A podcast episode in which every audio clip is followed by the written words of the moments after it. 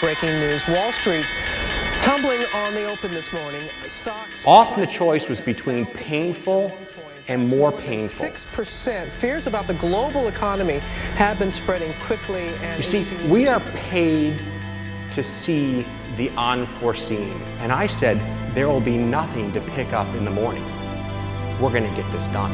Empiezan los FinPix. Soy Mariano Angulo, esto es No Financieros y vamos al lío. ¡Que invierta su puta madre! Joe Biden has had the most disastrous first month of any president in modern history. That's true.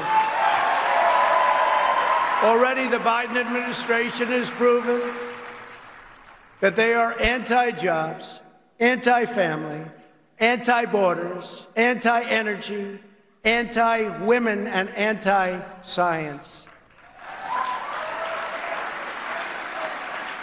In just one short month, we have gone from America first to America last. You think about it, right? America last.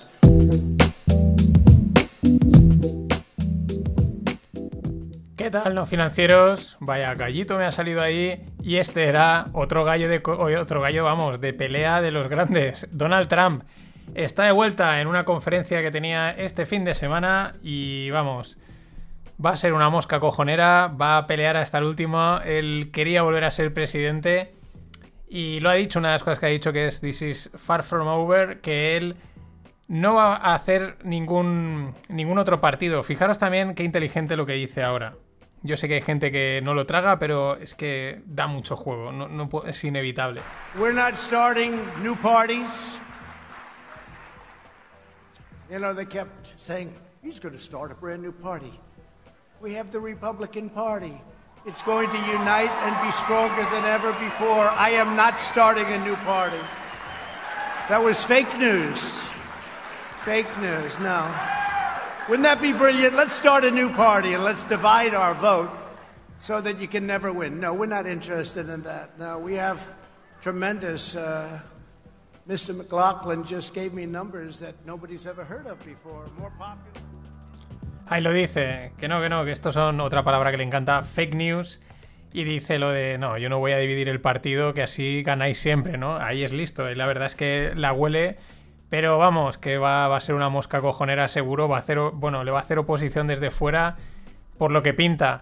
Bueno, eh, también la cosa está por ver. Esto era, pues no sé, es una conferencia rara eh, que decía por ahí, pero fijaros esta última, porque es que el tío, el tío es un jugón. Fijaros, fijaros en esta. Who knows? Who knows? I may even decide to beat them for a third time, okay? Time. Eh, igual decido ganarles por tercera vez. Es, es- es un auténtico crack y jugón de la mu- comunicación, pese a que sea, pues también tiene ese lado polémico y a veces, y a veces desagradable. Otras veces, pues yo creo que ahí es un guasón enorme. Él luego dice que, bueno, que depende, ¿no? Que todo, claro, la carrera es larga, luego le tienen que elegir, etcétera. El Partido Republicano dice que tiene muchos apoyos y tal. Bueno, los jaleos de la política, pero bueno, que parece ser que que vamos a seguir oyéndolo de vez en cuando y pues eso es bueno porque así pues es divertido. Fijaros que llevamos ya camino de un mes y pico con Biden y, Kamala y es que los audios no salen, no, no dan juego. Este, este nos da mucho juego para empezar los FinPix. Pero bueno, siguiendo con Estados Unidos. Aprobados el paquete de 1,9 trillions para de ayudas, ¿no? Los eh, van a ir cheques de 1.400 dólares para la gran mayoría de los americanos. Estos son los que les llaman los STIMIs, Stimulus Checks, y les llaman ya, pues me mola mucho el nombre, STIMIs. Y bueno, pues aparte ayudas para gobiernos locales, para vacunas, etcétera. Bueno, pues otro chorro de dinero para eh, impulsar, calentar la economía o lo que sea, ¿no? Al final, pues bueno, es necesario, ¿no? Lo de siempre. Una prueba, un ejemplo de, también a dónde está llevando esto es lo que está pasando en algunos bancos americanos. Es decir, empiezan a tener demasiado cash, demasiados depósitos. La gente está, pues claro, si te llegan 1400, no gastas, etcétera, pues la gente va acumulando dinero en, el banco y empieza a ser un problema. De hecho, hay bancos que parece ser que están empezando a rechazar depósitos porque, porque después de la, se- de, la, de la gran crisis financiera, la del 2008, pues todas las regulaciones se pusieron, se actualizaron o se pusieron más estrictas, como lo queramos ver. Y hay una serie de ratos que hay que cumplir. Y entonces, cuando te pasas por abajo, pues mal. Pero es que cuando te pasas por arriba, también. Y es lo que está pasando. Entra tanto dinero. El JP Morgan, creo que han ponía ahí en la noticia que tiene pues, dos o tres trillones en, en, cuentas, ¿no? Y es también un problema. Es decir, al final, si te quedas corto mal y si te, queda, y si te pasas eh, también mal, pero es un efecto y ahora va a llegar otro 1,9 trillones más a las manos de los ciudadanos. Aquí sucede la duda, ¿no? Porque mucha gente dice, o muchas de las narrativas o de los escenarios, es que, bueno, pues que esto van a ser los Roaring Twenties y que la gente va a salir a gastar, a pasárselo bien y, y, aquí no ha pasado nada y por lo tanto esto va a ser un despiporre, va a haber inflación, etcétera. La verdad es que todo ese dinero, si empieza a salir a la calle, eh, pues lógicamente los precios deberían de subir. Pero claro, por otro lado también la reacción es lógica. Oye, mm, hay incertidumbre, siguen siendo el paro, digamos, proporcionalmente para otras, para para otras épocas alto. Y a lo mejor, pues sí, dos salen otro escenario y dicen, sí, igual la gente sale dos semanas a gastar, pero luego dicen, espera, aquí no hay paro, aquí hay incertidumbre, esto no está muy claro hacia dónde va a ir, eh, casi que voy a guardar el dinero, ¿no? Que es un poco esta, esta situación que cuentan aquí. Y ahí es donde está el dilema, ¿no? Porque la lógica también te dice, cuidado, disfruta por lo que pueda venir, pero por otro lado, ahorra para lo que también pueda venir. Y en esa estamos, pero ¿quién le iba a decir que problemas de cash por exceso en los bancos? Y donde nunca hay problemas de cash y de liquidez es en los mercados. La semana pasada bamboleaban arriba, abajo, arriba, abajo, y es que eh, la liquidez pues había tomado un descanso, ¿no? La liquidez mundial, sobre todo parece ser que la Reserva Federal también había hecho ahí su... Bueno, había echado un poquito el pie para atrás y ¡boom! Justo es cuando caen los mercados. Hoy parece ser que ha vuelto... Se han vuelto de vacaciones y volví a remontar sigue estando ahí en un punto, aún no, aún no se ha vuelto a ir directamente a por máximos, pero está ahí, bueno, a un paso, ¿no? Y os dejo en la newsletter una, gráfica que pues, demuestra exactamente lo que mueve los mercados en los últimos tiempos, que es una, este pues, está exceso de, liquidez a lo bestia. Más cosas relacionadas con esta. Es otro de los escenarios que hablan muchos inversores, analistas, pues gente esta del mundo de la bolsa, es el, el que uno es el de la inflación, que lo hemos comentado, que si la gente va a salir a gastar, etcétera, y va a haber una inflación. Hay quien dice, Michael Barry dice que va a haber hiperinflación, hay quien dice que, como ya dicen que va a haber hiperinflación, pues lo típico, basta que lo digas para que no se cumpla. Pero un escenario que sí que es en el que estaríamos entrenando, entrenando no, entrando, perdón, es que, claro, el, el, el, perdón, el lockdown, el, el confinamiento sobre todo en Estados Unidos, estaría ya, digamos, mm, levantándose, ¿no? Empieza a haber ya más gente vacunada y, por lo tanto la gente va a empezar a salir de casa y va a empezar a gastar. Va a dejar de mirar las pantallas de los ordenadores y de Robinhood para hacer trading. Por ejemplo, en este sentido, Apple ha reabierto ya todas sus tiendas en Estados Unidos. Esto no había pasado desde que comenzó la pandemia y Apple tiene ya todas las tiendas abiertas. Otro dato, el estreno de la película de Tommy Jerry ha facturado en tres días 13,7 millones. Puede parecer poco, pero es como en el tiempo reciente es un hito. Es el, segundo mejor estreno en los últimos meses y es también un síntoma ¿no? de, esa, digamos, reapertura, ¿no? que la gente empieza a salir. Claro, el escenario, la gente empieza a salir, empieza a gastar, por lo tanto, en teoría, la inflación ese dinero empieza a salir, empieza a haber inflación, dejan de mirar las pantallas Mm, igual empiezan algunos a darse cuenta que no tienen trabajo. También parece ser que en abril es, momento de pagar impuestos. Es decir, el escenario que, que, plantean es el mítico compra con el rumor, vende con las noticias. Es decir, hace un año compra con el rumor de que va a llegar la vacuna. Ahora que la vacuna ya ha llegado y está siendo efectiva en algunos sitios, o principalmente en todos, vende con las noticias. Esto es mítico, mítico, mítico de los, de los mercados. Es un clásico. Compra con el rumor, vende con las noticias. Digo lo de la vacuna porque me hace gracia, de donde estás, bueno, pues siempre tienes ahí ese, te llama la atención. El otro día están en esta dinámica de que se está reabriendo la economía en algunas partes del mundo, en otras como España, pues ya veremos qué pasa. Y al mismo tiempo, eso era como la semana pasada, justo salía la noticia que ha salido una variante nueva en California que se caga en las vacunas y que es, vamos, y dices, qué casualidad, ¿sabes? ¿Qué, tiempos, ¿no? Por, darle la nota conspiranoica que se la merece totalmente. Porque los tiempos, igual que cuando salió que empezaban a vacunar en Reino Unido, justo dijeron que había una nueva variante. Y así llevamos. Pero bueno, nosotros vamos tirando y a la nuestra. Y sin dejar Estados Unidos, otro dato muy interesante, sobre todo para los que vivimos en Europa y en España. Eh, Elizabeth Warren es una, pues una senadora, si no me equivoco, pues ha pasado una legislación en la que le van a subir el impuesto de patrimonio a los ricos. ¿Cuál es el impuesto que van a subir? Le van a subir un 2%, le van a escribir un 2% más a aquellos que tienen un patrimonio neto de más de 50 millones de dólares.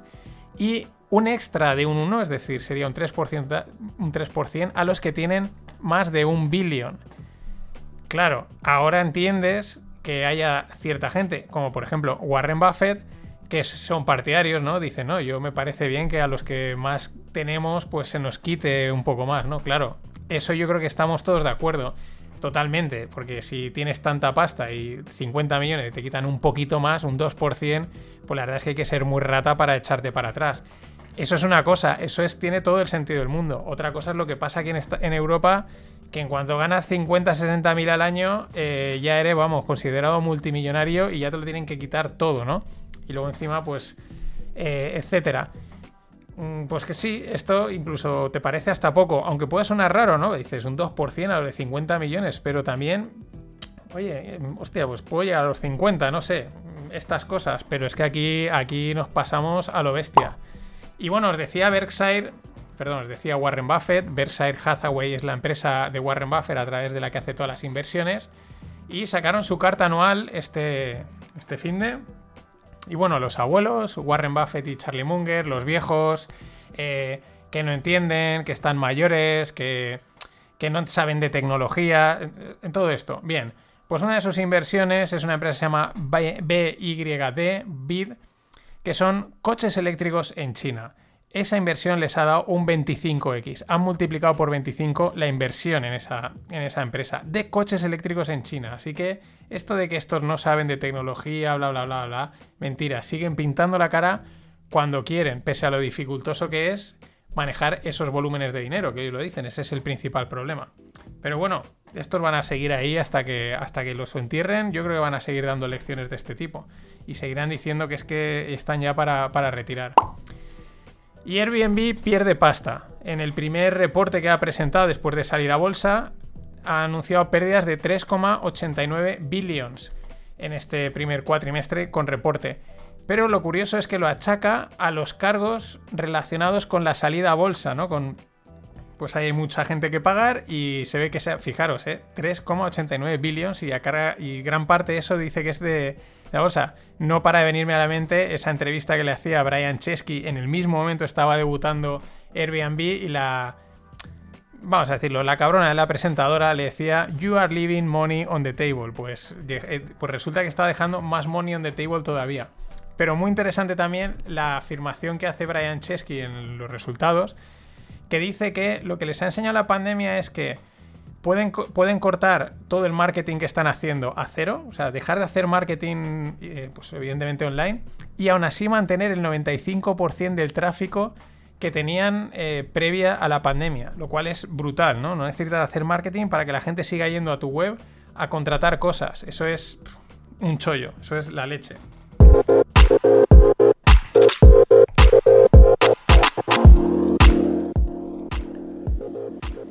Y en el mundo startup nos venimos a Europa. Klarna. 31 billions, billions americanos de valoración. La startup europea de mayor valoración. Son suecos. Dato interesante. Esta valoración es un 3x respecto a la última ronda que cerraron, lo cual demuestra, hemos visto ya varias, también por lo calentado que está el mercado, que oye, que estos últimos inversores que entran en la última ronda y previa a la salida a bolsa, que parece que ya entran caro, hemos visto ya varias que acaban cuando sale a bolsa por 2, por 3, por 4 y alguno por más. Impresionante. La pregunta, ¿qué hace, qué es Klarna? ¿A qué se dedica? Pues es competencia de PayPal y de Square, desde Europa. Tiene 90 millones de usuarios en todo el mundo y se ve, su principal mercado es Alemania, pero parece que Estados Unidos va increciendo y en breve superará a Alemania utiliza una de estas cosas de buy now, pay later, ¿no? Que pues está muy guay, pero también eh, asusta, ¿no? Acumular deuda, acumular deuda, gastar. No la conocía, impresionante. Y competencia de PayPal Square, viendo cómo van estas en bolsa, habrá que tenerla en cuenta. Siempre que las cosas se calmen un poco. Más cosas. Entre lo fascinante y lo terrorífico. Este fin de semana también ha salido una aplicación de estas que enseguida se ponen de moda, que es que tú coges una foto de alguien, sobre todo pues han sacado de familiares eh, pues muy mayores de estas en blanco y negro, ¿no? Que gente que probablemente esté muerta. Y bueno, le ponen ahí la inteligencia artificial y todas estas movidas y la, y la persona se mueve, ¿no? Mueve así los ojos la verdad con un movimiento muy real. Y por eso digo, entre lo fascinante y lo terrorífico, fascinante porque es fascinante lo que puede hacer la tecnología, pero flipante. Y de verdad, que hay algunos que lo ves y dices, oye, pues sí, parece que se está moviendo y tal y cual. Pero lo terrorífico porque es que los van a resucitar. Esto, que es que habéis visto Black Mirror, es que eh, vamos dando pasitos, pasito a pasito. Y en el mundo blockchain, madre mía, vaya gallo me había salido. En fin, en el mundo blockchain es porque iba a hablar de los niftis. Y salen los niftis otra vez. Es que están pegando fuerte, pero ojo. Origin Protocol, que es un protocolo de niftis, ha vendido el primer álbum tokenizado de un artista, yo no lo conozco, pero sé que lo peta, que se llama Blau o 3 Lau, 3 Lau, no sé, no sé cuál de las dos es. Pero bueno, un artista así de actual y han vendido el primer álbum tokenizado, 33 Niftis por 11 millones, ¿vale? ¿Qué le, le da... Eh, ¿A qué te da derecho si, a los que han comprado? Porque voló enseguida. Pues bueno, a poder hacer una canción, a que te dedique un mix, a que aparte tienes eh, la edición del, del álbum porque era una edición coleccionable, eh, pues a solicitarla, etcétera, ¿no? Pero este es un ejemplo de, hacia dónde van los tiros. Os lo dejé en la, newsletter en la newsletter del viernes y os lo vuelvo a dejar en la de hoy. El podcast de Mark Cuban con los chavales de Bangles, porque hablan de estos temas. Mola mucho Mark Cuban la visión que tiene no se anda con rollos de no, el dinero, porque tal, es que esto es el... No, no, dice, esto está muy bien, todo esto del mundo cripto, pero si no aporta valor realmente a la sociedad, en la forma que sea, y no es, es que esto es valor porque es valor, sino valor de verdad, esto va a ningún lado. Y este es un ejemplo, hablan de los royalties de la música. Tú imagínate que ahora le compras el token a un amigo que el día de mañana acaba siendo el Kurt Cobain de turno, pero tú tienes el token de esa canción. Cada vez que esa canción se emita, va a generar royalties y tu token va a cobrar royalties. O sea, puede ser una inversión espectacular. Mirándolo de una forma pues, a futuro, idealista, aquí evidentemente lo dice Mark Cuban en el, en el podcast, dice esto puede ser un mercado de 100 billions, le quedan años porque hay temas regulatorios, temas tecnológicos, pero van por ahí los tiros, música, arte, etcétera. Aparte de que ahora esté todo totalmente fuera de lugar. Y más ejemplos de que el mercado se abre y los inversores empiezan a mirar hacia otros lados, más allá del oro digital, entre comillas, es que un fondo de Dubai, el fondo de Dubai, ha vendido parte de su BTC, parte no, no pequeña cantidad, para apostar por otras monedas. Es decir, tenían un fondo de un billón metido en Bitcoin y han vendido 750 millones, es decir, tres cuartas partes, de Bitcoin para apostar por Cardano y Polkadot. ¿Esto qué quiere decir? Pues que el dinero eh, tonto no es. Y dice, pues si aquí puedo hacer un por 2, pero allí puedo hacer un por 20, el riesgo me compensa. Y mucho ojo, como los fondos que han descubierto Bitcoin, pues ahora empiecen a descubrir otras criptos. Sí, sí, que son shitcoins. Ya te van a decir, sí, sí, pero esta tiene un potencial de un por 50, o de un por 20, o de un por 30, o los niftis o tal. El mercado que se va a abrir es enorme y también hay una cierta ilusión. No va a concentrarlo todo el mismo. En fin, mañana os hablo de Crazy Cat y Michael Mad que siguen por ahí haciendo las suyas. Hasta entonces. Would have to be, say, um, reviewed would be if, if a tweet had a probability of uh, causing a movement in the stock. And that's it. Yeah, I mean, otherwise it's uh, hello First Amendment. It's, like freedom of speech is fundamental. But but how do they know if it's going to move the market if they're not reading all of them before you send them? So I guess uh, we might make some mistakes. Who knows? Are you serious? Nobody's perfect. Look at you. No, I, I, I, I, want, I want to be clear. I do not respect the SEC. I do not respect them. But, but you're abiding by the settlement, aren't you? Because I respect the justice system.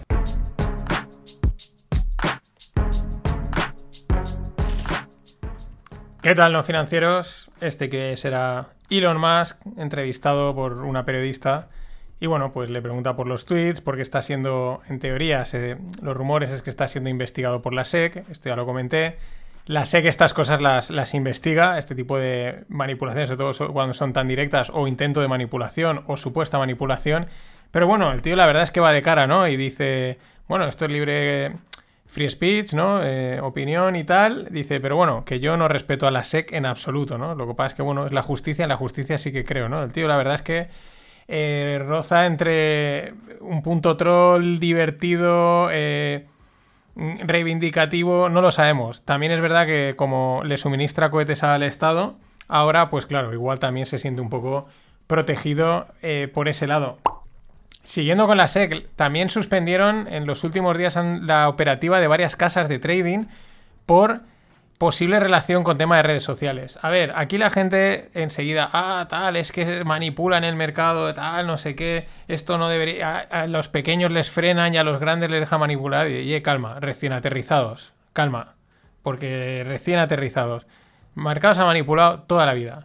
Siempre, el que tiene y siempre se hace, el que tiene más fuerza, el que tiene más poder, lo manipula. ¿Cuál es la diferencia? Que hay que saber hacerlo, hay que saber manipularlo para que no te pillen, para que la jugada sea perfecta, porque como se entere el vecino de enfrente, ya no la SEC, pues puede, puede eh, hacer que tu manipulación salte por los aires. El mercado está manipulado siempre, eh, por lo menos en el corto en el corto plazo. Luego ya en el largo plazo, en teoría, los fundamentales se imponen, ¿no? Eh, La gente dice, ay, ay, ay. El- me viene a la mente el, el doge meme. Y en este sentido lo mismo. Este tipo de cosas, de pampear operativa, digo, pa- pampear valores y tal, se han hecho, pero de otra manera, llamando por teléfono a la gente, el estilo de Wall Street de, de cómo se llama, del Wolf for Wall Street, ¿no? Que llamaban ahí, no, compra esto, vende lo otro, tal, ¿no? Y mucha gente comprándolo, tal, boiling, eh, boiling rooms creo que se le llamaban, y ahora lo que pasa es que tienes las redes sociales, tienes los bots, y, y claro, eso lo hacen de una manera más fácil, más automática, más masiva, pero más detectable, que es el tema. Es lo mismo que le pasa a Musk. Mucho ojo porque la opinión que antes podías decir con cuatro coleguitas, ahora la dices en Twitter y puedes arrastrar a mucha gente. Ya digo, el primero que le pasó a esto que yo recuerde es 50 Cent, que mira, por eso está también la canción. eh, le pasó con una, empresa de cascos en la que invirtió, hizo un tweet y la empresa se disparó. Fue el, el primer, digamos así, caso que yo por lo menos recuerde de pseudo o directa, indirecta, como lo queramos ver, manipulación.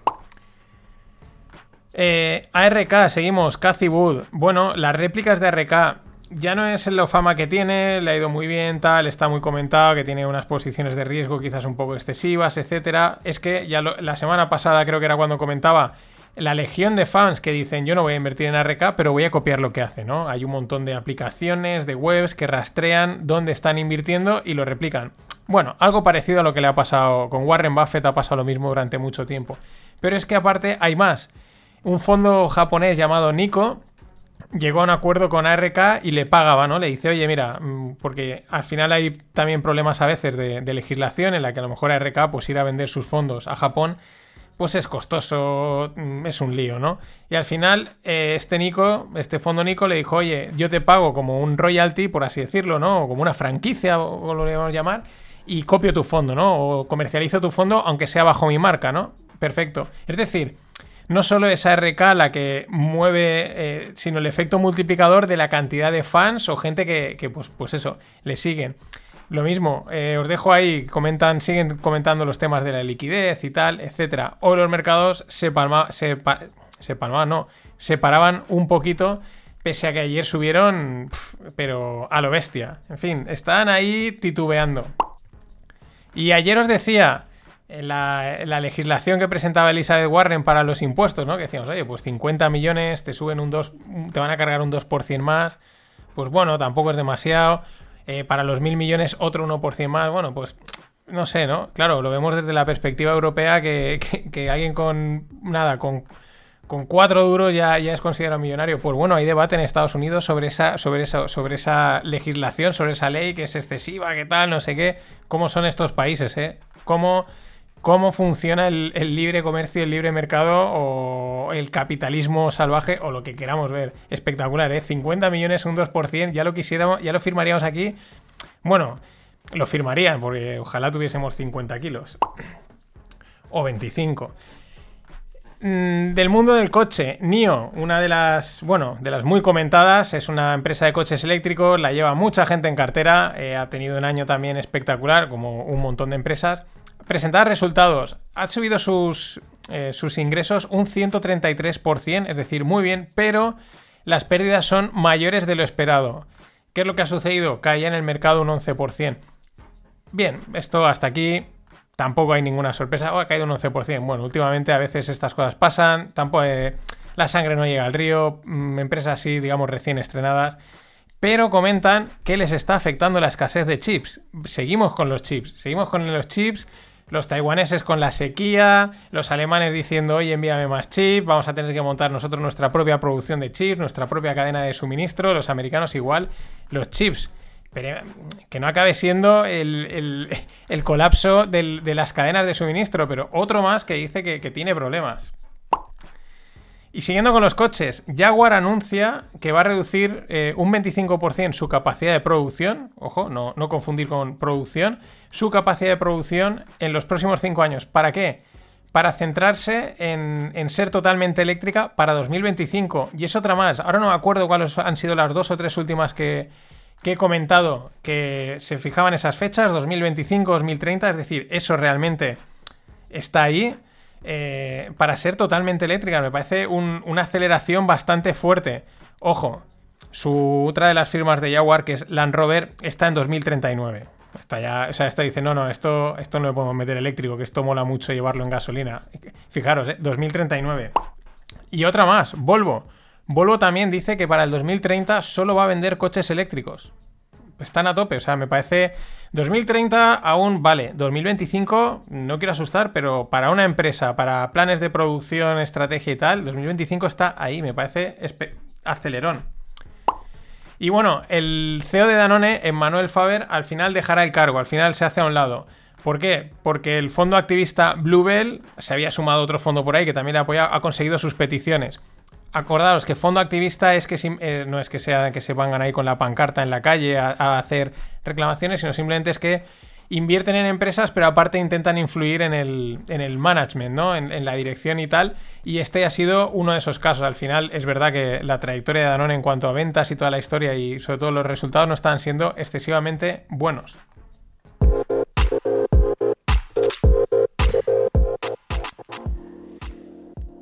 Y en el mundo startup siguiendo con los coches eléctricos, una, idea que cuando la he leído el titular, digo, digo, espera, que no lo entiendo, ¿no? La gig economy de los electric vehicle chargers. Y digo, espera, coches eléctricos cargadores, vale.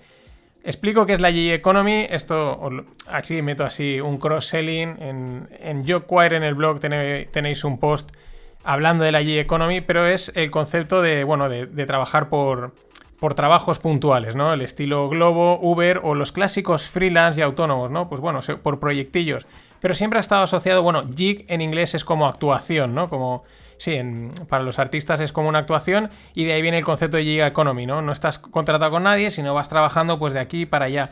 Siempre ha estado relacionado desde hace tiempo pues a trabajos, digamos, de, un perfil más, más bajo, ¿no? Pues eso, estilo globo tal, que es información o un perfil específico, digo, de especialización pero ha ido escalando y cada vez eh, los, perfiles que van haciendo GG Economy son mayores y no por ello quiere decir que estén peor pagados. Eso mismo tiene que ver el, ya el más amplio a lo que actualmente, ¿no? El delivery, el. ¿Cómo se llama esto? El Airbnb, ¿no? Este modelo de economía muy flexible, muy dinámico, compro, vendo por aquí y tal. Cualquier persona casi es medio empresario, Uber, etcétera, ¿no? Y en esa línea entra esto es una, es una, startup que se llama Spark Church y ha llegado a un acuerdo con Allstate. ¿Y qué es lo que quieren hacer? Un delivery de cargadores. Es decir, tú, vas, tú dices, oye, en tal sitio a tal hora quiero mi cargador. Y tienen, se ve que un vehículo o un coche o un cargadores portátiles que, oye, pues quedamos en tal sitio, voy, te cargo el coche de una manera rápida y tal. Sería como una estación de carga portátil. ¿Y dónde entra el concepto G? Porque no es que sea una empresa, sino, oye, pues tú a lo mejor coges, te compras uno de estos coches o haces la inversión o te franquicias en el modelo que sea y eres un cargador. Igual que hay gente que va a repartir pizzas, hamburguesas o medicamentos, pues vas a cargar coches. Es decir, la estación de, de carga portátil pero sin estar totalmente ligado, ¿no? Ese concepto Uber, Globo, Delivery, etcétera. Me parece una idea eh, de estas que molan. Funcionará o no, pero oye, estas son las que hay que lanzar. Como los de, como los de PLD Space. Y en el mundo blockchain algunas cosillas. Vamos con el trío Calavera. El trío Calavera realmente es un cuarteto, porque el cuarto yo de momento yo diría que es Chamaz, pero bueno, tampoco está aún muy... Sí, pero no. Pero el trío Calavera es Elon Musk, Crazy Cathy y Michael Mad. Vamos con Elon. Le han pillado en la salida de, yo creo que era un restaurante, y le hacen ahí una. pues un tío le está preguntando, ¿no? Y están grabando. Y el tío dice, claro, ahora hilo con lo que entra, con lo que he empezado. Igual como le está investigando la SEC, dice, bueno, yo voy a, yo voy a cortarme un poco. ¿Pero qué dice? Dice, la gente no debería de meter sus ahorros en cripto. Dice, no debería de meterlo. Dice, sí, las criptos pueden ser la moneda del futuro. O las monedas, dice, porque igual son múltiples. Por eso él siempre ha jugado, yo creo que entre Bitcoin y Dogecoin y, ha hecho ese juego medio troll, medio broma, medio tal. Porque él dice que la, que la que menos latencia tenga, la que más rápido se transmita, esa es la que va a funcionar. Pero bueno, dice, no deben de meter la gente sus ahorros en cripto. Podrían ser las monedas del futuro, sí, vete tú a saber pero dice, pero de momento es solo especulación, es pura y dura especulación, dice, y, que la gente no especule. Eh, entonces, lo de Tesla, estáis especulando. Esto es una cosa de estas que este tío es, que es quizás tan, tan inteligente que ya todo el mundo le pierde, ¿no? Ya no sabes si está riéndose, no, mm, o iba borracho, o yo qué sé. Ahora toca con Crazy Cathy. Que es que, es, que esto es de Crazy. Eh, bueno, el otro día decía en unas declaraciones, claro, justo cuando Bitcoin este fin de semana estaba cayendo. Estas declaraciones no salen cuando. salen en los momentos en los que, oye, que esto necesita el pump. Dice que Bitcoin puede sustituir a los bonos. Hombre, claro que sí. A los bonos. Es que es acojonante. A los bonos. O sea, entonces, si. Los bonos son deuda. Vamos a, vamos a hacer análisis. Si, si Bitcoin puede sustituir a los bonos, eso quiere decir que Bitcoin es deuda porque al final los bonos son necesarios pues porque hay empresas, estados, municipios que necesitan dinero y hay gente que está dispuesto a prestárselo. No tiene más. Y cotizan. Pues si Bitcoin puede sustituir a los bonos es porque Bitcoin es deuda. Pero entonces si Bitcoin es deuda ya no es oro digital, porque el oro no es deuda. Y entonces en teoría dice, no, es que Bitcoin no tiene ninguno ahora no me sale la palabra, ¿no? Como el, de respaldo, ¿no? No es una deuda de nadie, ¿no? Es como las monedas fiat que te la debe el banco, tal. Eh, crazy Cathy, pero vamos, Crazy Cathy y todo por el PAM. Y vamos con el último, con ojo, porque esto es de pasado, lo encontré, lo podía por Twitter, lo he investigado un poco y es sorprendente. Bueno, lo primero, en plena caída eh, tuvo que salir también MicroStrategy, esta vez solo con 15 millones de dólares, a decir que ha vuelto a comprar eh, Bitcoin, ¿no? Se va a quedar con todo el Bitcoin del mercado. Pero ojo, porque en la burbuja tech del año 2000, la empresa que más pasta palmó en esa caída fue MicroStrategy. Nada más y nada menos que 13,53 billions en 18 meses. Del top 20 de empresas que más palmaron en esos, en, en esos 18 meses, la MicroStrategy Michael Saylor fue la número 1.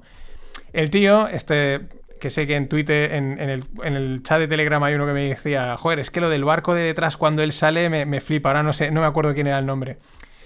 Pues bueno, el tío en esos momentos tenía pensado, Michael Saylor, eh, hacerse una mansión de estilo Versalles en Potomac. Tuvo que pararla, lógicamente, porque, eh, vamos, eh, había palmado. Y en unas declaraciones anteriores al, al, momento de la... Del, bueno, en mitad de la petada de la, de la, burbuja tech, porque esto que os pongo en la newsletter es de 2001, con lo cual la caída fue, pero en mitad de 2000 dijo que cuando el tío iba al baño, que él espera no ser el, tío que, que, que, palmó, que le volaron 15 billions, eh, que los hizo desaparecer. Acojonante. En otra noticia que he encontrado por ahí dicen que él era famoso en esa época por dar eh, discursos muy rimbombantes, ¿no? Por salir a decir, guau, tal, no sé qué, esto va a ser la bomba, no sé menos y tal. Incluso llegó a estar investigado con la SEC, pero yo creo que todo el mundo está investigado por la SEC en algún momento si tu empresa está cotizando. Las preguntas son las siguientes. Michael Saylor ha superado aquel trauma, porque seguro que es un trauma, imagínate.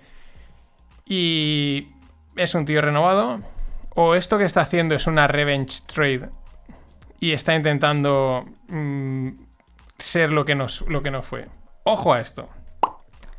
Y bueno, para rematar, bueno, un par de cosillas más de Bitcoin.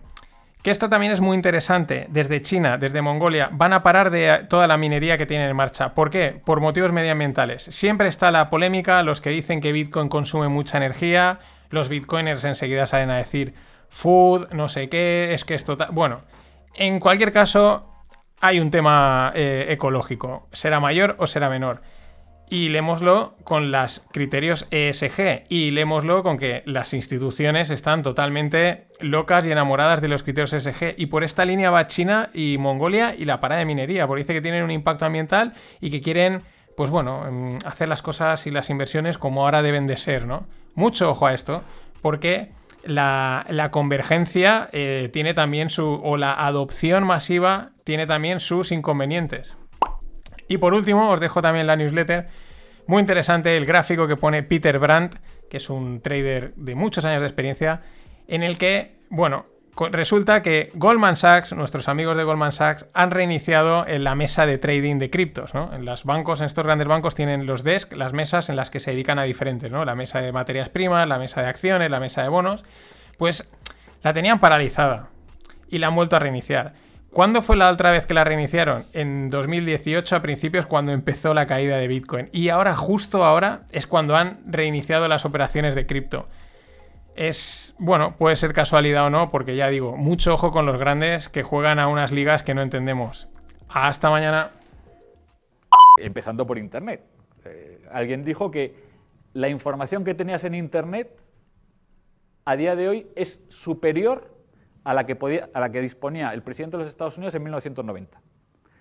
En 1990 el presidente de Estados Unidos le pedía a, su, digamos, a, su, a su aparato de obtención de información que le elaborase cualquier informe de cualquier cosa, iba a tener peor información que la que tiene hoy una persona con acceso a Internet. ¿Qué tal, no financieros? Pues ya sabéis, tenemos más información en la palma de la mano que la que tenía George Bush. George Bush padre era el presidente de Estados Unidos en 1990 y con toda la maquinaria americana, etcétera, información, redes, tal, pues hoy tenemos mucha más información. ¿Esto es una ventaja o es un inconveniente? Porque también tanta información genera la, famosa infoxicación o incluso parálisis por análisis. No sabes qué decidir, qué decisión tomar, de quién fiarte, en fin. Y encima aparecemos algunos a, volcar algo más de información ahí por si, por si no faltaba, ¿no? Esto es lo que tiene.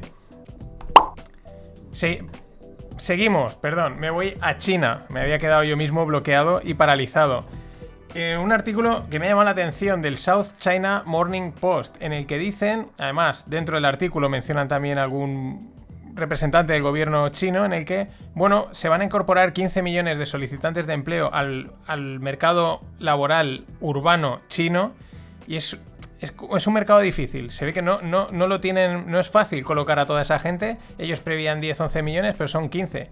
Me llama la atención porque, bueno, China en teoría pues la, economía va tirando, no tanto como a lo mejor antes, pero sigue tirando.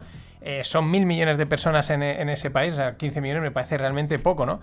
Y, es curioso, no deja de ser curioso, pero bueno, lo que pasa con los datos de China, pues no sabes a lo mejor hasta qué punto están sacados de contexto, no, es verdad, tal, no deja de llamar, llama la atención.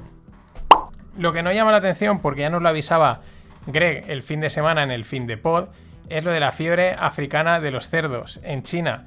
Tuvieron un brote muy fuerte hace tres años que se liquidó a prácticamente toda la población de cerdos, muchos problemas, y ahora le parecía que ya está controlado, están recuperándose y Greg comentaba, ojo que parece que hay algunos pequeños brotes a ver si se empiezan a ir de madre, pues parece que se están empezando a ir de madre y por lo tanto los futuros de cerdo, los Hogs, están disparados. Esto pues igual también puede que sea un poco de, de karma, ¿por qué? Porque también lo hemos venido comentando que llevan apretando los chinos a los australianos bastante tiempo. ¿Por qué? Pues porque es el tema del comercio internacional y porque también Australia es tan grande, es un gran proveedor de materias primas, tanto agrícolas, ganaderas como minerales, tiene a lo bestia. China es un mercado perfecto para ellos, encima están, digamos, cerca. Y les han ido apretando y ahora pues eh, los granjeros australianos pues no les compensa muchas de las tarifas extremadamente abusivas que le están metiendo los chinos y están empezando a buscar, están empezando a salir, a irse a otros mercados a ver si colocan, pero es que allí tienen mucho que colocar. Claro, esto es consecuencia entre otras cosas, aparte de la guerra comercial, de la movida esta de la COVID, lo que hemos comentado. Las cadenas de suministro están eh, o tensionadas o desajustadas o como lo queramos ver.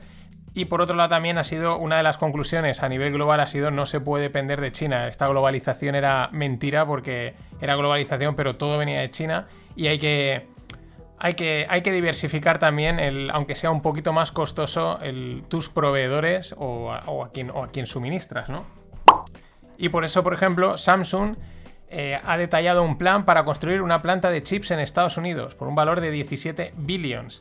Es que para Biden, Biden ha dicho que esto es una prioridad nacional. Eh, en Alemania también estaban reclama- reclamando cosas parecidas. Claro, fijaros qué tontería los chips, pero ahora piensa, joder, es que hay chips cada día en más cosas. Ya no son el ordenador, el móvil, los coches. Es que cada vez más aparatos simples como una tostadora en breve están van a estar conectados a internet y van a necesitar chips. Es casi un- una tontería pequeñita, entre comillas, tontería, pero bueno, muy clave. Y ahí está, en plena tensión sin irnos de, allá, de Down Under, que le llaman a Australia, hace, creo que era la semana pasada la anterior, salía la noticia, ¿no? De que Facebook de repente había quitado todas las publicaciones de noticias de, los medios australianos y bueno, se había revuelo, que si las compañías están aquí eh, censurando, etcétera. Bueno, pues al final Facebook ha llegado a un acuerdo con el gobierno australiano, mm, ha pasado, digamos, parte por el aro, les va a pagar mil millones en tres años a los medios para. Porque, claro, ¿qué es lo que alegan los medios? Dicen, yo genero la, la noticia y tú la publicas en tu web o en tu red social y generas tráfico. Tú monetizas el tráfico, pero yo no monetizo la, la noticia, ¿no? Y es como, oye, págame por ese contenido que estás utilizando en mi nombre. Y al final han pasado por caja. Google parece ser que ya aquí en Europa y tal ya habían dicho, no vamos a entrar en problemas, pagamos total. Mil millones en tres años para esta gente me parece peanuts. Y Green Seal Capital en disolución. ¿Qué es Green Seal Capital? Es una firma financiera donde eh, colaboraba David Cameron. Lo, está la sede pues, está en Alemania, no está considerada sistémica, te lo, te lo matizan, lo cual como mucho cuidado, pero al final estas firmas financieras hay que tener cuidado, porque aunque no sean sistémicas, a veces puede acabar haciendo un efecto dominó. Otro detalle más, la matriz está respaldada por SoftBank. Estos están metidos en todo, los de SoftBank, el Masayoshi Son está en todos los lados. Pero, ¿qué es lo que hacían Green Seal Capital? Que esto es lo interesante. Eran uno de los mayores proveedores de Supply Chain Finance. Ahora os explico lo que es el Supply Chain Finance. Uno de los mayores proveedores, 143 billions habían llegado a proveer en, durante estos años. Mm, Ahora lo que está en riesgo son 4.500 millones, pero bueno, tanto como sistémico, pues si ha sido es el mayor proveedor de supply chain finance, mmm, tampoco vamos a ponernos ahora a temblar, pero tampoco creo que sea para decir aquí no pasa nada. ¿Qué es el supply chain finance? Básicamente es eh, lo que explican es que cuando tienes una factura de un proveedor, pues en vez de esperar a, a cobrarla, mm, 30 días, pues vas al banco y le dices, le llaman el confirming o el facturing o algo así, ¿no? Oye, vas y te, adelantan el dinero con esas comisiones. Esa es un poco la, la idea de lo que le llaman ahí supply chain finance. Pero bueno, eh, lo que llama la atención es que también el otro detalle es que está David Cameron, el antiguo, el ex, el, el primer ministro inglés, y habría que hacer una estadística de cuántas empresas en las que están metidos ex políticos o políticos les va bien. Yo creo que, yo creo que tiraría para atrás. En España esto, el IBEX es... Así va el IBEX. Y en la línea de lo que, de lo que se cuece últimamente, ¿no? Van Eck Vectors, que es una firma muy conocida y muy respetada de creación de ETFs, va a sacar un ETF llamado Social Sentiment ETF, ¿no? ETF. ¿Qué es lo que pretende? Eh, traquear el, sentimiento de las redes sociales, ¿no? El auge de todo el Reddit y toda esta movida, pues traquearlo y, meterlo en un ETF y bueno, pues que estés como invirtiendo en el social sentiment. La verdad es que, bueno, pues esto tiene el momentum, el tirón, es también un poco lo que asusta un poco de esta parte, entre comillas, tampoco es que... Pero bueno, que están convirtiendo el mundo de los mercados en un excesivamente juego. Es un juego en sí, pero quizás demasiado juego, demasiado... mm, ya me entendéis, no, sé, no me sale ahora la palabra, ¿no? Pero bueno, he visto el listado de las empresas que están metidas en el ETF y qué queréis que os diga. Mm, prefiero entrar en el Social Sentiment ETF de Van Hectors que en el de ARK de Cati. Porque tiene más posiciones, este Social Sentiment tiene 100 posiciones, los de Cathy Wood tienen 50 y son todas las tecnológicas, todas las grandes tecnológicas del mundo están ahí metidas, así que mucho más diversificado, mucho más amplio y prácticamente lo que dije en el vídeo, podía haberlo hecho Cathy igualmente. Y ayer os hablaba de la gig economy en la parte de las, de las startups y hoy una, una empresa que está relacionada. Fiverr ha multiplicado por 13 desde que salió a bolsa. Su cotización de salida fue 21 dólares y ahora está rondando los 280 dólares. ¿De qué va Fiverr? De eso, de encontrar trabajos. Eh, trabajos puntuales, tareas. Oye, necesito que alguien me haga una web. Oye, necesito que alguien me haga un informe financiero. Todo ese tipo de cosas. Empezaron hace un montón de años eh, simplemente ofreciendo pequeñas tareas, pero ahora es una cosa brutal. Y si investigáis, y aquí pues vuelvo a decir, pues en jobquare.com tenemos dos artículos hablando de este tema y con listados de estas páginas, porque hay varias. Y es flipante los trabajos que hay. A tiempo parcial, temporales, pero que ya no es el hazme. Bueno, está el de hazme la web, pero también está necesito un director financiero durante tres meses. Es- este, esto es un- una cosa que está entrando, va a entrar.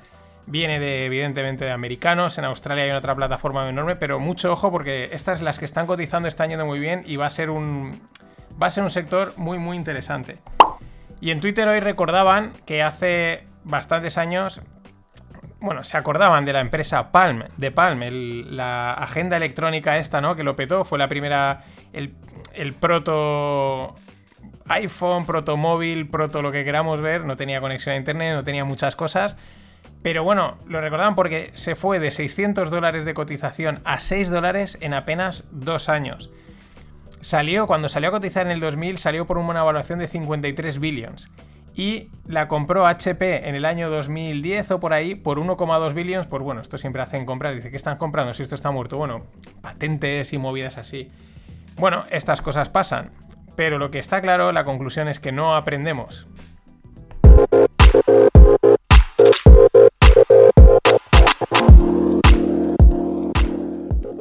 Lo he dejado ahí el no aprendemos porque se ven cosas parecidas que dices, esto va a acabar muy parecido a The Palm, pero no, no, esto es otra cosa distinta. Es que ahora, la- ahora, es, ahora es otra cosa distinta. Ahora sí, las startups.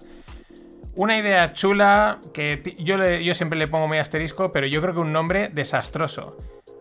200 millones ha levantado una empresa de aerotaxis eléctricos, ¿vale? Bien, la típica de drones, tal, no sé qué, para moverse. Yo siempre le pongo asterisco, ahí estoy con lo que dice Elon. Elon, Elon Musk, Elon Musk no ve muy claro el tema de- del transporte en drones, de gente así a nivel, pues como te vas con el coche, porque saturar, por temas de saturación, de posibles accidentes, etcétera. Yo también veo ahí un tema de miedo. La gente tiene ya miedo a volar en bastante gente. Mucha gente no lo reconoce, pero luego de vez en cuando lo, lo dicen y dicen, esto les caga volar. Como para montarte en un trastito que se levanta, vuela y tal. Yo creo que ahí hay un- una parte psicológica que va a ser difícil de vencer, de que nos acostumbremos a eso. Lo no lo sé, ¿eh? es la sensación que me da. No, no lo acabo de ver, aunque la idea mole mucho, ¿no? Me moto, pum, voy volando a cualquier lado. Y ahora viene el nombre, Volocopter. No sé. mm, mola, pero parece, no sé, no, no me convence. Volocopter, 200 millones para aerotaxis eléctricos. Y otra que suena un montón, y esta ha levantado ahora 265 millones de ronda, es decir, y la valoración 39 billions.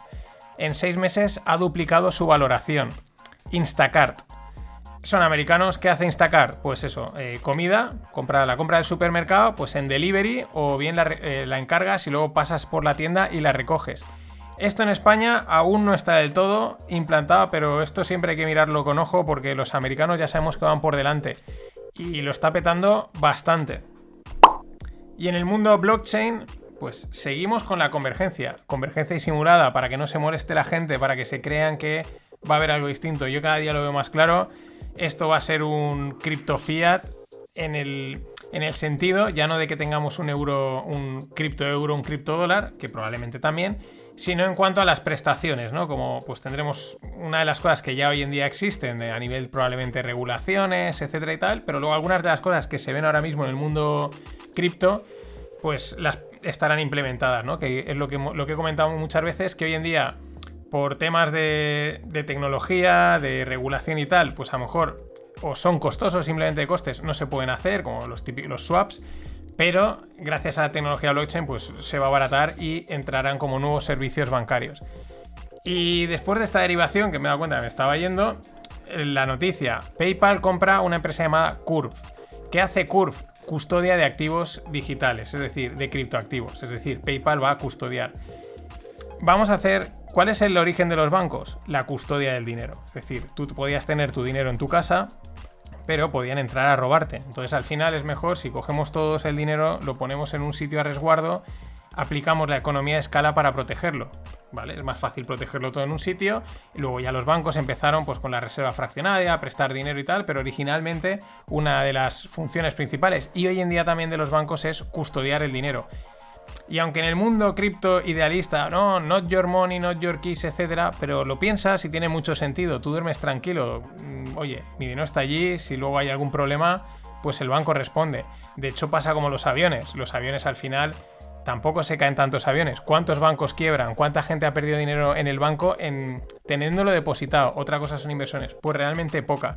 Y esto mismo es lo que está saliendo en el mercado cripto y está teniendo también cada día más pues más auge, la custodia de criptoactivos. ¿Por qué? Porque tú tienes 300 euros como puede tener cualquier persona hoy en día, o 500 o lo que sea, una pequeña cantidad en criptos y, bueno, pues lo tienes en casa, en el pen, en el portátil y si lo pierdes, pues quema la pata.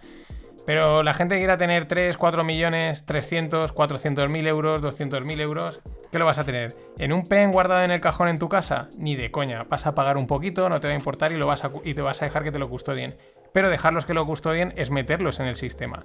Esa es la historia. Y Coinbase, esta también me llama la atención.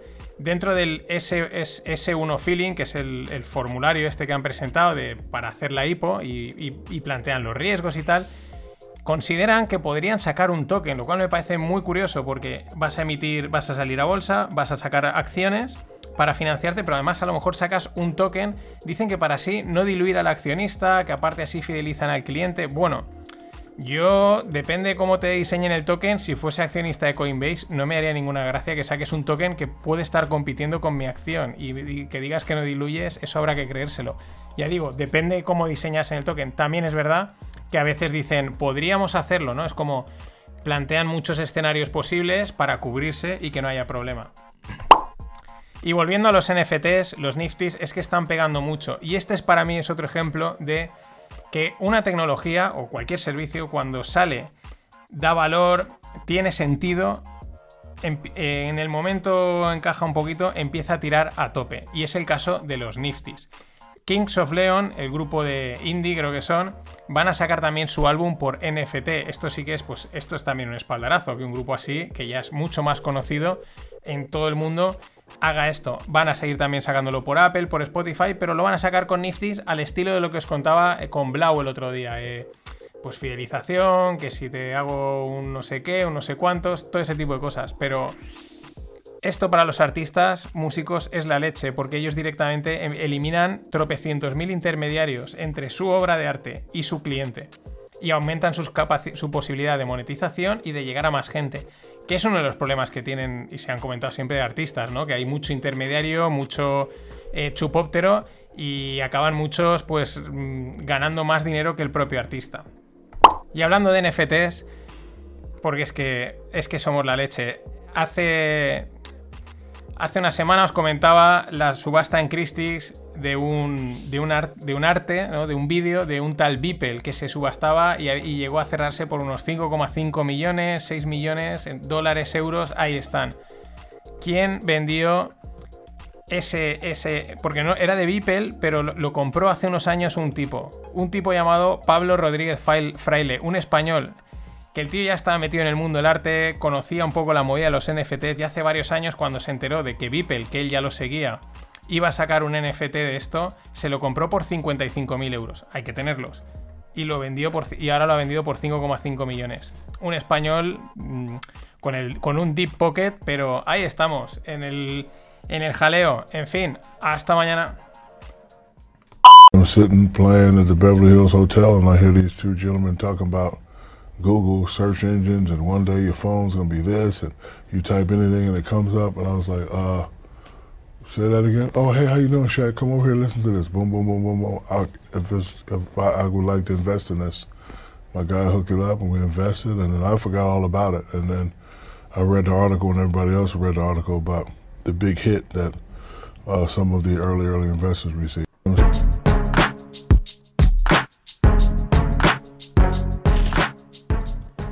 ¿Qué tal, no financieros? Merece Shaquille O'Neal, este que veis era Shaq, merece música rapera, porque esto que hizo, y es un tío, es bastante chat, ¿no? Es bastante... Aquí estoy. Lo que está contando es que él fue un early investor en Google, en- al principio dice, me olvidé, y luego llegó ahí, pum, y había pegado el pelotazo. Él dice que estaba eh, como en un hotel o no sé qué, y de repente había unos, hey, ven, Shaq, tienes que oír esto, ¿no? Y "Ey, yo quiero invertir. Es divertido porque me imagino a los tíos esperándole, ¿no? Es como pasaba por ahí, hey, ven un momento, ¿no? Y pero la llevarían ahí acampando. Este tío tiene millones. Bueno, pero es que el tío tiene una cartera de inversión. Se ve que dice que ha multiplicado su cartera por cuatro desde hace años, no, no en los últimos tiempos, gracias a, un pues algunos consejos que le dio Jeff Bezos. Pero muy chat, muy chat, muy. métele tal. Hombre, cuando tienes dinero, pues también es lo ventaja, ¿no? Le metes 2, 3, 4, 10 millones y, y, bueno, pues los transformas en, en una auténtica millonada. Vaya jugón, en toda regla. Bueno, vamos a los mercados porque están. Están, están ahí. ahí. Hay tema, no sabemos aún muy bien qué es lo que se está cociendo. Por partes. Había reunión de la OPEC que al final estaban ahí dudas que iba a pasar, etcétera. Al final, ¡pum! Parece que lo que han dicho ha estado bien porque el petróleo se ha disparado un 5%. Pintaba que quería caer, pero un, un 5% a los 64, una auténtica barbaridad. Los saudíes mm, han dado por finiquitada la revolución del shale gas americano y también dicen que esto del superciclo de las materias y de la inflación, pues que cuando, cuando lo vean se lo creerán, ¿no? Es un poco, oye, cuando eso me enviáis un correo y acudo. Que bueno, que son ahí un poco cautos. Las malas lenguas dicen qué casualidad. Hace un año, que era cuando también se producía esta reunión, y es cuando no había a priori un acuerdo entre rusos y saudíes, inundaban el mercado de petróleo y empezaba la verdadera corrección eh, unida al tema de la pandemia, ¿no? Y quizás es que era una jugada maestra para acabar con el shale gas un año después y volver a tomar el control. Quizás, ¿eh? Rumores de estos que corren por Twitter, pero las cosas cuadran, ¿no? Y los mensajes también. Y nos vamos al mercado de acciones. Vamos a poner un poco resumen de lo que ha ocurrido en las últimas semanas. Esta no, la pasada. Martes, miércoles de la semana. Martes caía y rebotaba el SP500. Yo siempre que hago el mercado me refiero al SP500 porque es la referencia, pero... Y el resto le siguen, ¿no? Pues el martes caía, asustado, pero de repente al final acababa recuperándose diciendo aquí no ha pasado nada. El, el miércoles volvía a repuntar, estamos hablando de la semana pasada, repuntaba que parecía que era pues el típico susto que a veces da el SP500 que parece que se va a ir al pozo y nada. Y demostraba fuerza. La clave venía el jueves. Aparecía muchísima debilidad en el mercado, muchísimas dudas de decir, uy, uy, uy, esto sí que no se lo esperaba nadie. El viernes, paradito, plano, pero ahí, al borde del precipicio, diciendo, estoy aquí tonteando con los 3800, ¿qué pasará el lunes? ¿Caeré? ¿No caeré? Bueno, eh, estos tres días lo que ha habido es pues para arriba y luego para abajo, ¿no? Digamos ahí un poco oscilando, mostrando en unos momentos fortaleza, mostrando en otros momentos debilidad. ¿Qué sucedía? Que hoy jueves salía a hablar G. Pau. Hay que llamarle así porque es también, este es más chat que ninguno. Jerome Powell, el de la Fed. ¿Qué es lo que antes de lo que ha dicho Jerome? Pues bueno, los mercados están enganchados. Los mercados cuando quieren dinerito, pues ellos no se sientan a hablar con Powell. Lo que hacen es demostrarlo y pedirle, eh, decirlo, decirlo con acciones, ¿no? Estaban cayendo el, los bonos estaban cayendo, que si la reflation trade, que si la inflación que viene eh, estaba en la caída de los bonos, subida de los yields era los comentarios eran too far, too fast, estaban subiendo demasiado rápido. Y lo que se rumoreaba era si Powell iba a, lanzar la operación Twist. ¿Qué es la operación Twist?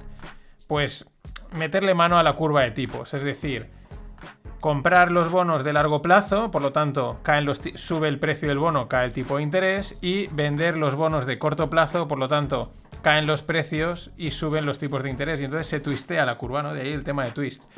Y eso es lo que, digamos, esperaban. En pocas palabras, los mercados lo que esperaban es que Powell pues hiciese algo, ¿no? Tomar un poquito más de droga de la que queréis. Antes de ver lo que ha dicho Powell, están los, los, bancos centrales, ¿no? Lo que decían la Fed, el Banco Central Europeo. Ambigüedad de estos días, ambigüedad. Unos decían que, bueno, que no pasa nada, que tampoco hay que preocuparse demasiado, que, que la inflación aún no se le ve aparecer y bueno, que no pasa nada. Lo cual el mercado le, le acojona y dicen, esto está mirando, mirando a otras. Otros miembros salían diciendo por ahí, diciendo que eso, que, que bueno, que sí, que too far, too fast, que habría que actuar, que habría que hacer algo etcétera. ¿Y qué ha salido Powell? Y pues mm, eso, que, que, bueno, que la inflación aún tampoco parece que sí, se habla de que va a venir, como dice lo del, como decía el saudí, ¿no? Ya, pero que cuando empiece a aparecer, si eso le metemos, mmm, vamos, que no ha dicho, señores, voy a soltar la chequera, voy a empezar a comprar bonos, voy a intervenir aquí el mercado, etcétera. Y el mercado, pues lógicamente se lo ha tomado mal y ha empezado a corregir. Luego estaba, luego estaba eh, recuperando un poco, pero mmm, no le ha gustado porque ha sido un mensaje tibio, ¿no? No, no, no ha dicho ni sí ni no, ha sido como, parece incluso como que estaba un poco pasando. A todo esto, la gestora Odey se lanza, porque aquí tú te puedes lanzar. Yo no digo que no tengan sus métricas y sus análisis, pero no deja de ser curioso. Y dice que la inflación en Estados Unidos este año rondará entre el 10 y el 15%. Cágate lorito, como esto se cumpla, eh, no vamos a tener fallas, pero vamos a tener castillos artificiales seguro. Aún así, ya digo, pues yo también puedo decir que la inflación va a estar en un 5,7%, por ejemplo, ¿no? Porque estas veces a veces también estas cosas se lanzan cifras así, que no digo que no tengan sus cálculos econométricos, pero bueno, ves y acierta. Seguimos con toda la historia. ¿Qué es otra cosa que otro rumor? La Operation Twist, ¿no? Las narrativas estas, pero estas narrativas son serias, son importantes, porque mmm, lo que mueven son completamente eh, grandes masas de dinero en los mercados. El Tapper Tantrum. ¿Qué es el Tapper Tantrum? Pues traducido al castellano, una rabieta. Una rabieta fuerte que se coge el mercado por el tapering. ¿Qué es el tapering? Que la Fed deja de comprar. Deja de comprar bonos, ¿no? Reduce sus compras de bonos, eh, se retira un poquito y al mercado, como le gusta el jaco, pues mmm, se cabrea, se pilla un tantrum, ¿no? Un pique. Esto ya pasó en el 2013 y se hablaba, pues que si en el 2021, que si igual vuelve a pasar, la verdad es que tal y como está actuando eh, los bancos centrales, concretamente Powell, pues parece que están tibios, están como diciendo, bueno, pues igual pasamos un poquito de meter la mano. Eso igual esta noche cambian de idea y vuelven a comprar bonos. No lo sabemos. Y siguiendo con toda esta movida, porque es que está bastante hilada, el mercado repo. En el mercado repo siempre pasan cosas curiosas que o bien quedan en la anécdota o luego con el tiempo pues resulta que eran síntoma de algo. ¿Qué es el mercado repo? Pues el mercado de operaciones de compra, de recompra de, por, de corto plazo. Es decir, yo siempre lo pongo, vas a poner gasolina, no tienes pasta, y le dices a tu colega, déjame 10 pavos que mañana te los devuelvo, ¿no? Pues eso, ¿eh? déjame pasta que mañana, nada, te la doy rápido. Eso es el mercado repo a lo bestia, ¿no? Entre los bancos, en el overnight, en la noche, pues oye, para cubrir balances, colaterales, historias de estas, pues oye, que necesito mmm, X millones, no sé qué, préstamelos, pequeñas, pequeñas tipos de interés y bueno, pues para, para, cubrir posiciones de estas de balances y de movidas co complicadas. Y ahí a veces pasan cosas interesantes, como lo que os voy a contar. El famoso bono a 10 años americano, el, el, el T-Note, que es el que ha estado cayendo en precio, subiendo de tipo, de tipo, el que ha estado ya marcando un poco la pauta. Eh, esta noche pasada se llegó a prestar a un menos 4%. Espera, ¿cómo? Sí, o sea, ha habido gente que ha prestado el bono en el mercado repo a cambio de dinero, ¿no? O sea, yo te doy el bono y me das el dinero. Y me pagas un 4%. ¿Por qué? La situación. ¿Por qué? Pues porque está tan vendido el bono en el mercado normal, está tan sumamente vendido que no hay papel. No hay papel, no hay. El bono en sí está vendido. Entonces, hay gente, hay alguien que por la razón que sea, ya digo, eh, cosas de estas de colaterales, balances, etcétera, cubrir ratios, overnight, lo que sea, necesitaba el papel. Necesitaba tener el papel para ajustar, pues eso, equilibrar estas movidas chungas. Y ha llegado a pagar un 4% por, por ese papel. Y alguien pues se ha sacado un 4% más luego lo que le da el, bono estas cosas loquísimas que luego igual, ya digo, no dejan, pueden ser una anécdota o luego al tiempo resulta que aquello ya estaba indicando movidas más profundas. ¿Lo sabremos o no? Bueno, mientras A Tesla y a Cathy Wood le están cascando por todos los lados. Esto se veía venir, mm, pero se veía venir. ¿Cuándo iba a pasar? Nunca lo sabemos. Pero de momento, vamos, es que el, el ARK en, vamos, rojo, rojo semáforo. Y antes de pasar a las empresas, otra noticia, bueno, esta ya es... Ahí está. Entre, también, entre la anécdota, lo curioso y lo terrorífico. China hace obligatorio el test anal de COVID para las llegadas del extranjero. Esto es muy interesante, porque tú, yo me imagino que dices, a ver, yo quiero cerrar las fronteras, que aquí no entre nadie porque así me protejo. Pero si lo hago, pasado una fecha, pues me van a decir algo, van a decir, oye, tal, estamos en un, en un mundo globalizado, tal. Pues vale, pon un test anal y aquí no va a entrar nadie. ¿Quién va a ir a hacerse un test anal? Es como, es como cerrar las fronteras, entre comillas, de facto. Qué listos son los chinos. Bueno, y en el mundo de empresas multiplataforma, podríamos decir. El mundo, el comercio online eh, se integran entre ellos y a ver quién vende más. Por ejemplo, Mango, la tienda española que tiene en todo el mundo, va a vender terceras marcas en su tienda online. Al final es aprovechar todo el tráfico eh, que tienes pues para monetizar más y también pues oye, viene bien a lo mejor otras marcas que no tienen ese tráfico pues están posicionados ahí al lado de tus prendas. Pero es que esto hemos visto algo parecido, lo comentaba con Walmart que está integrando otros vendedores. Eh, la FNAC hace algo parecido, más que otros productos, bueno, ya venden productos ellos mismos o dejan que otros tiendas de, de, electrodomésticos, de electrónica, también vendan. El corte inglés también hace esto mismo. Es una cosa que se está viendo más. El, bueno, yo tengo tráfico, pues te dejo estar aquí y me llevo una comisión.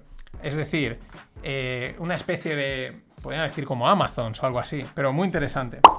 Y hablando de e-commerce, una empresa que probablemente muchos las conozcáis, pero otros no. Mercado Libre, Argentina un pepinaco. O sea, es una cosa bestial, enorme. Es un Amazon, podríamos decir. Eh, os dejo en la newsletter una, infografía con varios datos, pero a mí que uno de tantos, porque todos son cifras de no sé cuántos millones de transacciones, eh, miles de millones de no sé qué, ¿no? Pero 23 compras por segundo se producen en el Mercado Libre. Es una empresa que nació en el 2001, son argentinos y salió al Nasdaq, al Nasdaq en 2007. Pues, a tener en cuenta. Y hablando de esta gente, de las grandes tecnológicas, Amazon. Amazon Fresh abre en Londres. Esto está al caer. ¿Qué es Amazon Fresh? Los supermercados de sin gente, ¿no? Sí, que tú entras allí, es todo prácticamente automatizado, te cobras solo, etc. Ya han puesto el pie en Europa, bueno, en la antigua, en lo que antes era Europa, porque estamos hablando de Londres. Y cambios importantes en Google. No va a rastrear a los usuarios cuando buscan en la web y va a, eliminar las cookies de terceras partes. Estos son importantes porque, claro, va a impactar en la industria de, los anuncios. Hay muchas empresas que traquean esas cookies y tal y luego pues, te permiten hacer publicidad y, vender más, ¿no? Y parece que se lo van a cargar, se parece que se están tomando en serio, más en serio la privacidad y esto va a tener bastante impacto. Mm, no sé si en Google, pero en las de fuera seguro. Vamos a ver esto cómo queda, porque es de aquí al 2022, estos procesos también son lentos. Y como estamos con las Big Tech, con las grandes, esta semana os dais cuenta, creo que no ha habido podcast que no haya hecho un gallo, acojonante. Bueno, Microsoft Mesh. Microsoft Mesh es una plataforma para una oficina virtual de realidad aumentada. Bueno, estos de Microsoft están metiéndose mucho en el tema con Microsoft Teams. Han sacado también una cosa que se llama Microsoft Viva, que es una plataforma también colaborativa, Microsoft Mesh. Y bueno, apostando por este mundo virtual colaborativo laboral, eh, que bueno, hay también algunas otras propuestas por ahí, como pueden ser las ferias virtuales, los eventos virtuales que están surgiendo al calor de la COVID. Pero bueno, es curioso porque últimamente empieza a haber cada vez más gente decir yo quiero volver a la oficina, vale, ya quiero volver a la oficina, estoy cansado de estar en casa, eh, otros que no quieren volver ni de coña y lo que sí que hay bastante quórum, por lo que yo he visto es que los eventos online son una mierda, claro. Es que lo que mola del evento no es el evento, no es el speech que va a dar la persona, lo que mola son las cervecitas y el picoteo de después. Y otro movimiento muy interesante en las grandes, Square, la de la de Jack Dorsey, el de Twitter, compra Tidal. Bueno, ha entrado en Tidal. ¿Qué es Tidal? Es un, Spotify, ¿no? Y Jay Z, que no me ha salido la Z como toca, que es un rapero, tendrá un puesto en el board, en el consejo de administración de Square, un rapero acojonante. El acuerdo es de 297 millones en acciones y dinerito. ¿Quién solo para Jay-Z? No, porque Jay-Z junto con otros artistas como Coldplay, Rihanna, Daft Punk o Madonna compraron Tidal en el 2014 por 56 millones. Buen pelotazo han pegado. La idea de Tidal pues es más poder para los artistas, más calidad, contenido exclusivo. Igual alguno la conoce, pero bueno, está en cuanto a con distribución o llegar, digamos, está un poquito por detrás de, de Spotify, lógicamente.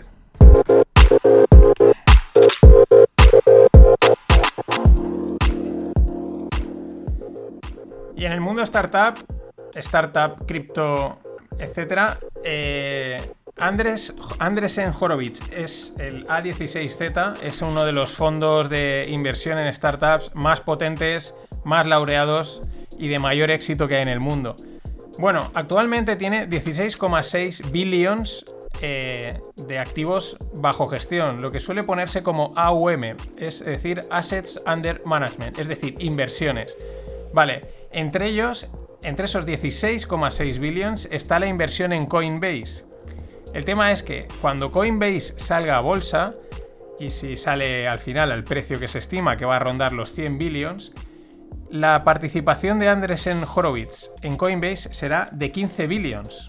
O sea, solo una de sus participadas cubrirá todo el fondo que tienen actualmente. Impresionante. Más cosas.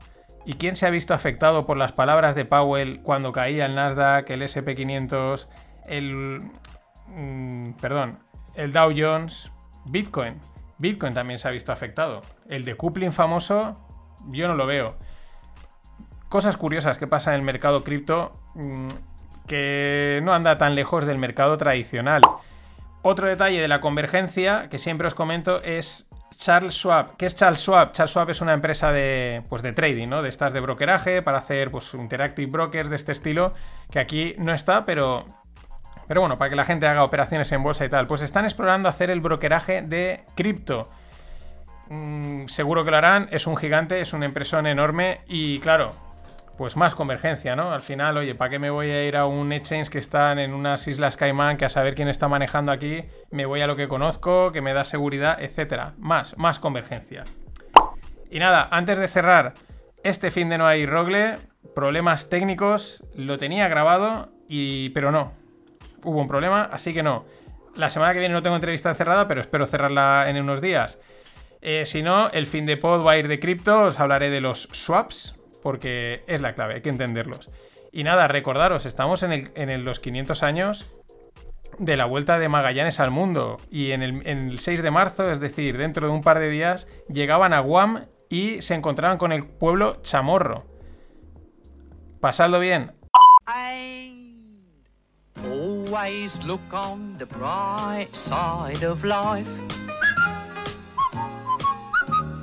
Always look on the light side of life.